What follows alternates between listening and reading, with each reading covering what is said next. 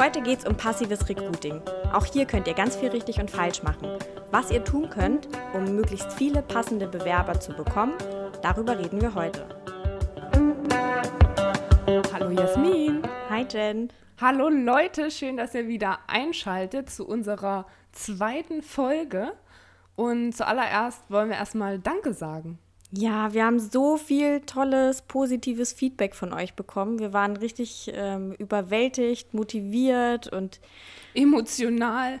ja, auch ein bisschen emotional. Ähm, die erste Folge hat schon so viel Spaß gemacht und jetzt sind wir mit noch viel mehr Spaß dabei. Ja, und Energie vor allem. Ja. Genau. genau. Und wie du äh, schon so schön gesagt hast, heute geht es ums passive Recruiting. Willst du denn gleich mal einsteigen? Genau, wir können ja ganz kurz mal sagen, was, äh, was heißt ein passives Recruiting. Hier geht es einfach nur darum, eine Stelle ploppt auf. Ne? Wir müssen eine Stelle nachbesetzen oder neu besetzen, da reden wir gleich nochmal drüber. Aber damit ist es ja nicht getan. Wir müssen die Stelle ausschreiben und darüber hinaus können wir noch ganz viel tun, damit sich Leute eben in dem Falle aktiv bei uns bewerben. Genau, das wäre der beste Fall, dass man nur noch das machen müsste. ähm, natürlich gibt es das aktive Recruiting oder Active Sourcing auch noch. Damit äh, setzen wir uns dann in einer der nächsten Folgen auch noch auseinander. Aber jetzt erstmal fürs passive Recruiting. Ja, eine offene Stelle ploppt auf. Wie passiert das? Steht dann einer bei dir im Büro und sagt, oh mein Gott, Jasmin?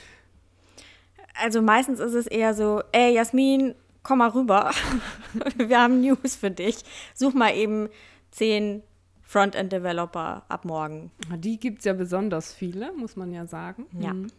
Äh, ja, in den meisten Fällen ist es so, entweder es ist ein Replacement, das hat jemand gekündigt, der muss ähm, ersetzt werden. Dann ist natürlich aber auch immer die Frage, muss der eins zu eins besetzt werden, wie der besetzt war? Braucht man vielleicht jemanden, der noch erfahrener ist? Reicht vielleicht jemand, der weniger Erfahrung mitbringt? Das ist ja immer so eine Sache, die man vorher vielleicht klären sollte. Und dann natürlich mit dem Team auch besprechen, einfach, wen brauchen wir da? Und wichtig auch, was haben wir an Budget? um denjenigen einzustellen. Genau, ich weiß nicht, wie das bei dir so ist. Bei uns ist es meistens relativ offen. Klar, wenn es eine Nachbesetzung ist, hat man ein ziemlich striktes Budget, heißt, mehr als das ist oft nicht drin. Aber ansonsten, wenn es eine On-Top-Stelle ist, also eine neue Stelle, dann ist es immer relativ offen, weil man erstmal gucken muss, was kommen denn da so für Kandidaten äh, auf welchem Level rein. Ja, genau. Also ich bin ein Freund davon, realistisch ranzugehen, damit es dann ähm, kurz vor Vertragsabschluss nicht zu Überraschungen kommt und es heißt, hey, wir brauchen jetzt doch mehr Budget, wir brauchen noch mal eine Freigabe, dass man wirklich von Anfang an da sehr realistisch rangeht und dann auch sagt, okay, wenn wir das Budget nicht haben, aus welchen Gründen auch immer, dann müssen wir vielleicht irgendwo Abstriche machen, ob es dann in der Erfahrung ist, im Skillset oder was auch immer, mhm. ähm, um dann wirklich den richtigen zu finden. Und was auch noch ganz wichtig ist, gleich am Anfang, das erleichtert einem sehr die Arbeit im Recruiting, auch direkt festzumachen, wer sind meine Ansprechpartner für die Stelle. Heißt, wer führt welches Interview, mit wem kläre ich, welche CVs überhaupt ins nächste Rennen kommen, wer trifft am Ende die Entscheidung, stellen wir die Person ein oder nicht mhm. und so weiter und so fort. Ja, äh, spart auf jeden Fall Zeit, das alles vorab zu klären. Und wenn wir dann grob wissen, was los ist, dann geht es an eine Jobanzeige. Das ist so der erste Schritt, an den man sich macht. Jobanzeige aufsetzen und ausschreiben. Und hier gibt es eben auch ganz viele Dinge, die man eben richtig und falsch machen kann. Ganz genau. Ähm, wichtig bei Jobanzeigen finde ich vor allen Dingen, dass sie nicht überschwänglich lang sind, wie man das so oft sieht, vor allem im, nicht nur im Aufgabenbereich, sondern in dem Bereich, was soll derjenige alles mitbringen. Da kommt erstmal eine A4-Seite von, so musst du sein, das musst du alles können. Ähm, und da kennt man ja auch diesen lustigen, was man immer sagt, die Männer, die kennen, können irgendwie 50 Prozent und bewerben sich drauf. Und Frauen, die können alles bis auf einen Punkt und trauen sich nicht, sich zu bewerben. Amen, Schwester. Man kennt es ja von sich selber als Frau in dem Fall leider oft. Also da ist schon was dran, finde ich. Ja, ich finde auch, da ist auf jeden Fall was dran.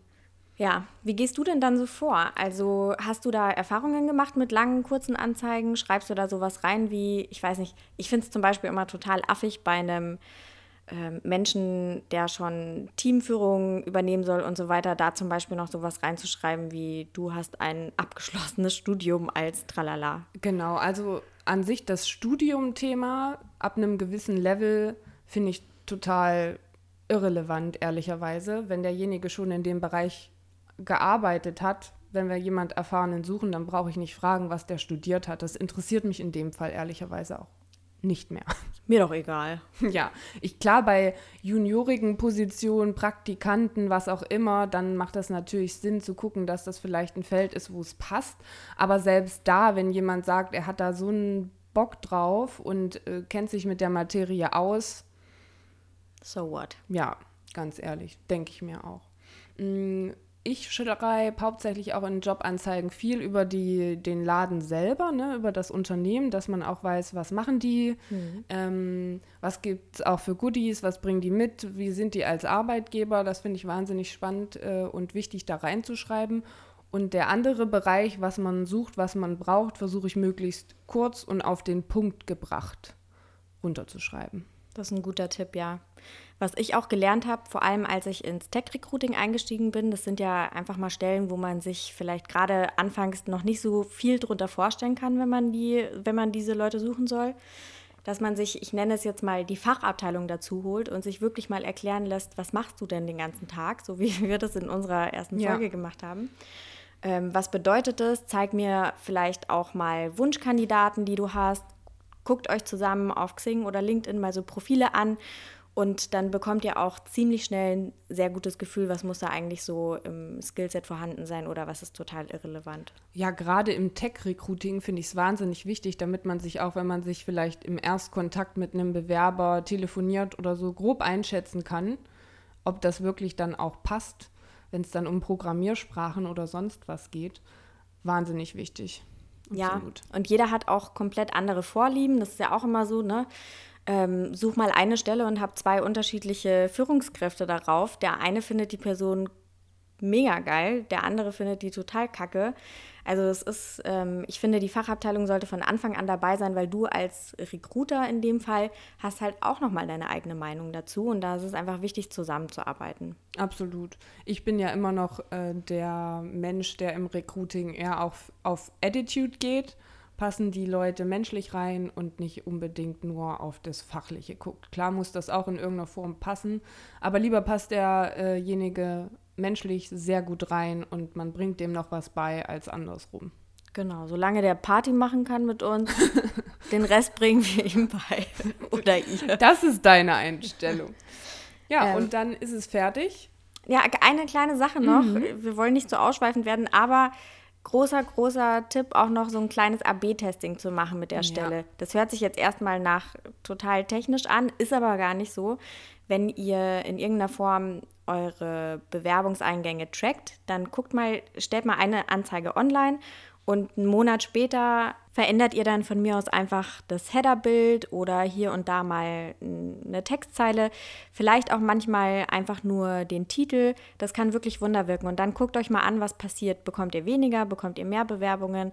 Das ist wirklich super, super einfach und richtig spannend. Ja, kann ich auch empfehlen. So, jetzt haben wir die Jobanzeige fertig. Was machen wir denn damit? Irgendwo online stellen, würde ich mal behaupten. Irgendwo, genau. Ja. Im besten Fall auf Jobportalen. Hast du da gute Beispiele für?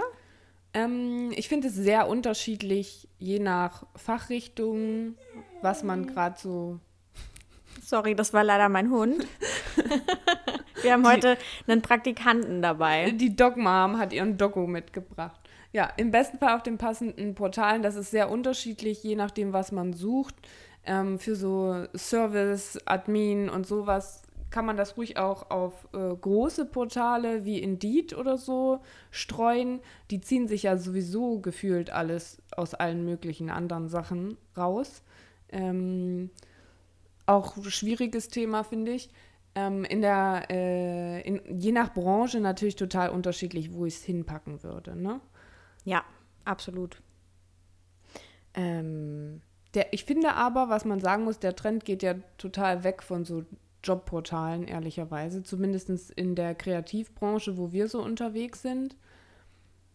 Das ist ja schon sehr selten geworden, beziehungsweise ab einem gewissen Level wird es selten, dass man wirklich noch die geeigneten Bewerber findet, trotz aller möglichen Optimierungen und so weiter. Da geht man dann schon sehr in die Active. Ja, da hat man sein Netzwerk, das man anspricht. Man nutzt die Kolleginnen und Kollegen um einen herum, ne? Empfehlungen. Ja. Ja, auf jeden Fall. Absolut. Wobei, also es gibt bei den Techies, um da auch noch mal ganz kurz einzusteigen, gibt es schon nach wie vor noch so ein, zwei Portale, die man dann auch viel nutzt. Da wären die zwei großen, die mir direkt einfallen, Stack Overflow und Honeypot. Wir wollen jetzt gar keine Werbung für irgendwelche Portale machen, aber das sind nun mal einfach die, die am meisten genutzt werden dafür. So sieht's aus. Genau, jetzt haben wir die Stelle geschrieben, wir haben den äh, Job formuliert, wir haben sie ausgeschrieben. Was können wir denn darüber hinaus, wo könnte man die denn noch so posten?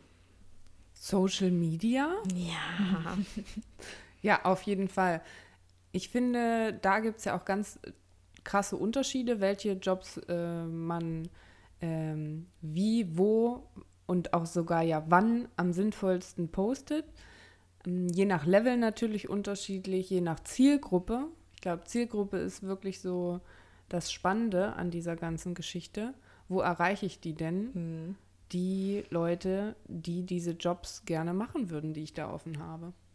Genau, also so ein Azubi, den finden wir dann vielleicht doch eher auf TikTok und nicht auf äh, Facebook, um das mal so richtig dämlich. Klischee. Genau, klischeemäßig zu formulieren. Aber so ist es ja nun mal.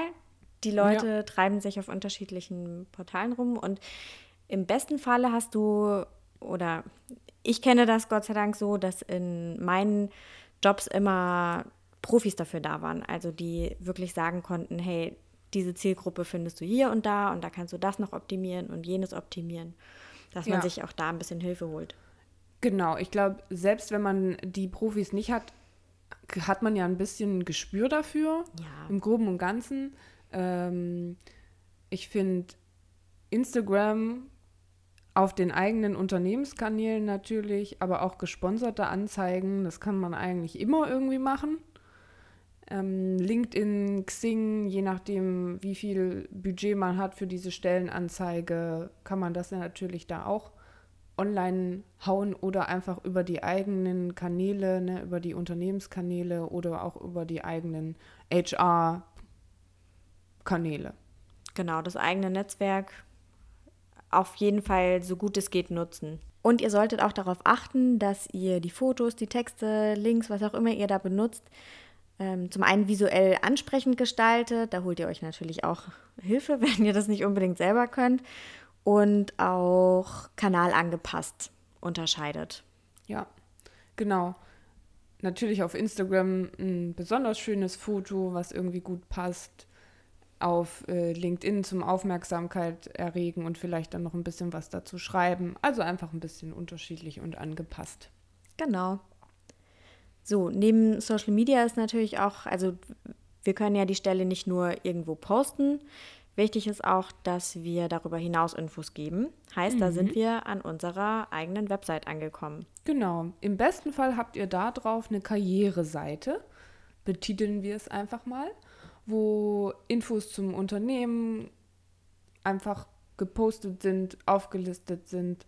Was, macht, was macht ihr, was macht ihr gerade so, auch zum Arbeiten dort, vielleicht ein Blick hinter die Kulissen, zu den Teams, ein paar Fotos, einfach damit man weiß, was da auf einen zukommt und wie es ist, dort in diesem Unternehmen zu arbeiten.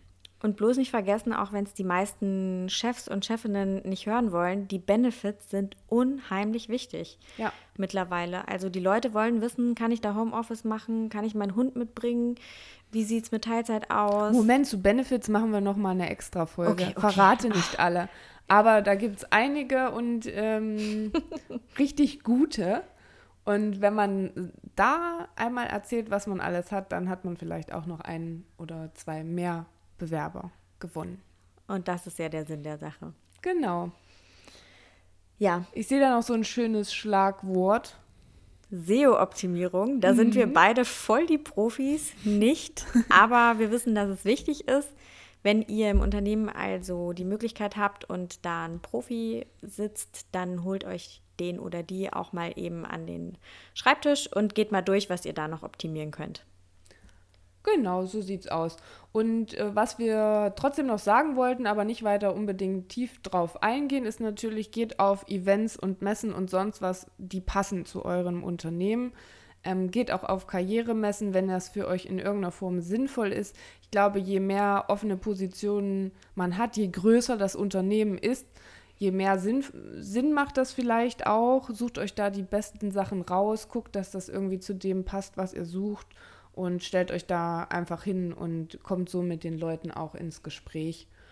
Und ähm, genau, ist jetzt nicht unbedingt, also klingt erstmal nicht nach Passive Sourcing, weil da machen wir ja ganz viel und sprechen die Leute auch aktiv an. Aber nicht alle, die wir ansprechen, sind dann auch automatisch Kandidaten. Das heißt, darüber generieren wir schon auch passive Bewerberinnen und Bewerber. Also würden wir das hier so ein bisschen halb mit drunter packen. Genau, es geht halt da um die Außendarstellung, gesehen werden, im Hinterkopf bleiben und im besten Fall genau. kommt der Mensch, den man da getroffen hat, vielleicht dann irgendwann um die Ecke und sagt, hallo, jetzt hätte ich Interesse und das ist doch auch dann gut was auch nicht so ganz ähm, hundertprozentig im Passive, Source, Passive Sourcing, Passiv Sourcing, Passive.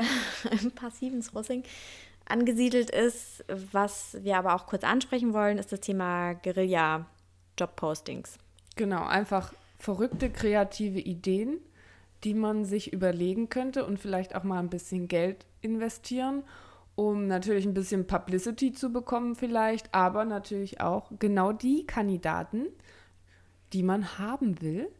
Ähm, ich sage da immer so ein äh, schönes Beispiel. Es gibt ähm, Ikea, kennt ihr glaube ich alle. Ich sage es jetzt einfach mal. Die haben, die haben irgendwo, ähm, ich bin nicht gut informiert, aber die haben irgendwo ein großes neues Möbelhaus aufgemacht und dann brauchen die natürlich da wahnsinnig viele Mitarbeiter für. Da passiert ja wahnsinnig viel von Service-Mitarbeitern, Leute, die da einräumen, Verkäufer und so weiter. Experten. Und was sie gemacht haben, ist einfach äh, Aufbauanleitungen für die eigene Karriere mit in die Möbelstückaufbauanleitungen zu bauen. Das heißt, du hast irgendwas bei IKEA gekauft und hattest da auch noch eine kleine Aufbauanleitung für deine Karriere dabei.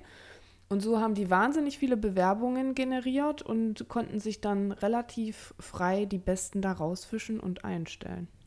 Ich krieg bei sowas immer Gänsehaut. Ich liebe solche Aktionen, weil du damit einfach so viele Fliegen mit einer Klappe, nee, heißt es so? Doch. Ja, mit richtig. einer Klappe schlägst. Ähm, hast eben nebenbei noch PR gemacht, ist gut fürs Employer Branding. Es gewinnt einfach jeder. So, kommen wir doch zu unserer Zusammenfassung und unseren Top-Tipps. Die Top-Tipps. Ja, mein erster Top-Tipp ist, holt euch Profis dazu. Wir haben es so oft gesagt, egal was ihr tut, bevor ihr irgendwas anfasst, holt euch die Fachabteilung und quatscht mit denen darüber. Genau, damit ihr auch wirklich das reinschreibt, was den Leuten da wichtig ist. Wäre gut. Mhm.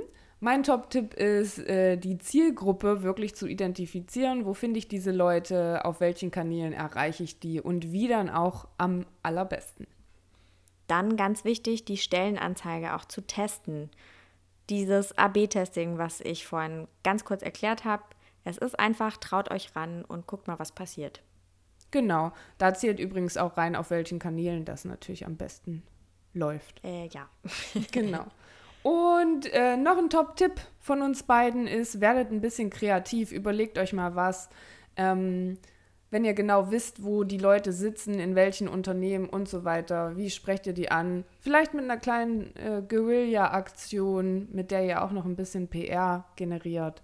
Überlegt euch mal was. Ja, vielleicht sucht ihr euch sogar eine kreative Person im Unternehmen und macht einfach mal so ein bisschen Brainstorming. Kann richtig, richtig viel Spaß machen. Das stimmt. Ja, dann sind wir auch am Ende angekommen, würde ich sagen, oder? Würde ich auch sagen. Ich hoffe, ihr konntet was mitnehmen und wir hören uns in der nächsten Folge und freuen uns wie immer über Feedback. Ciao, ciao.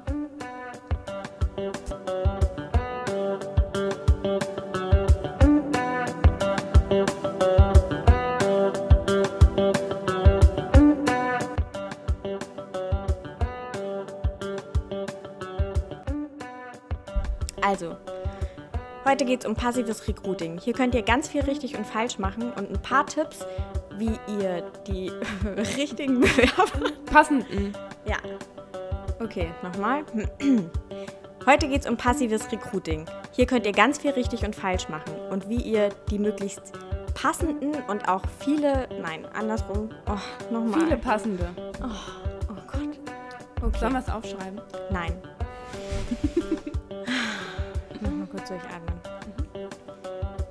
Heute geht es um passives Recruiting.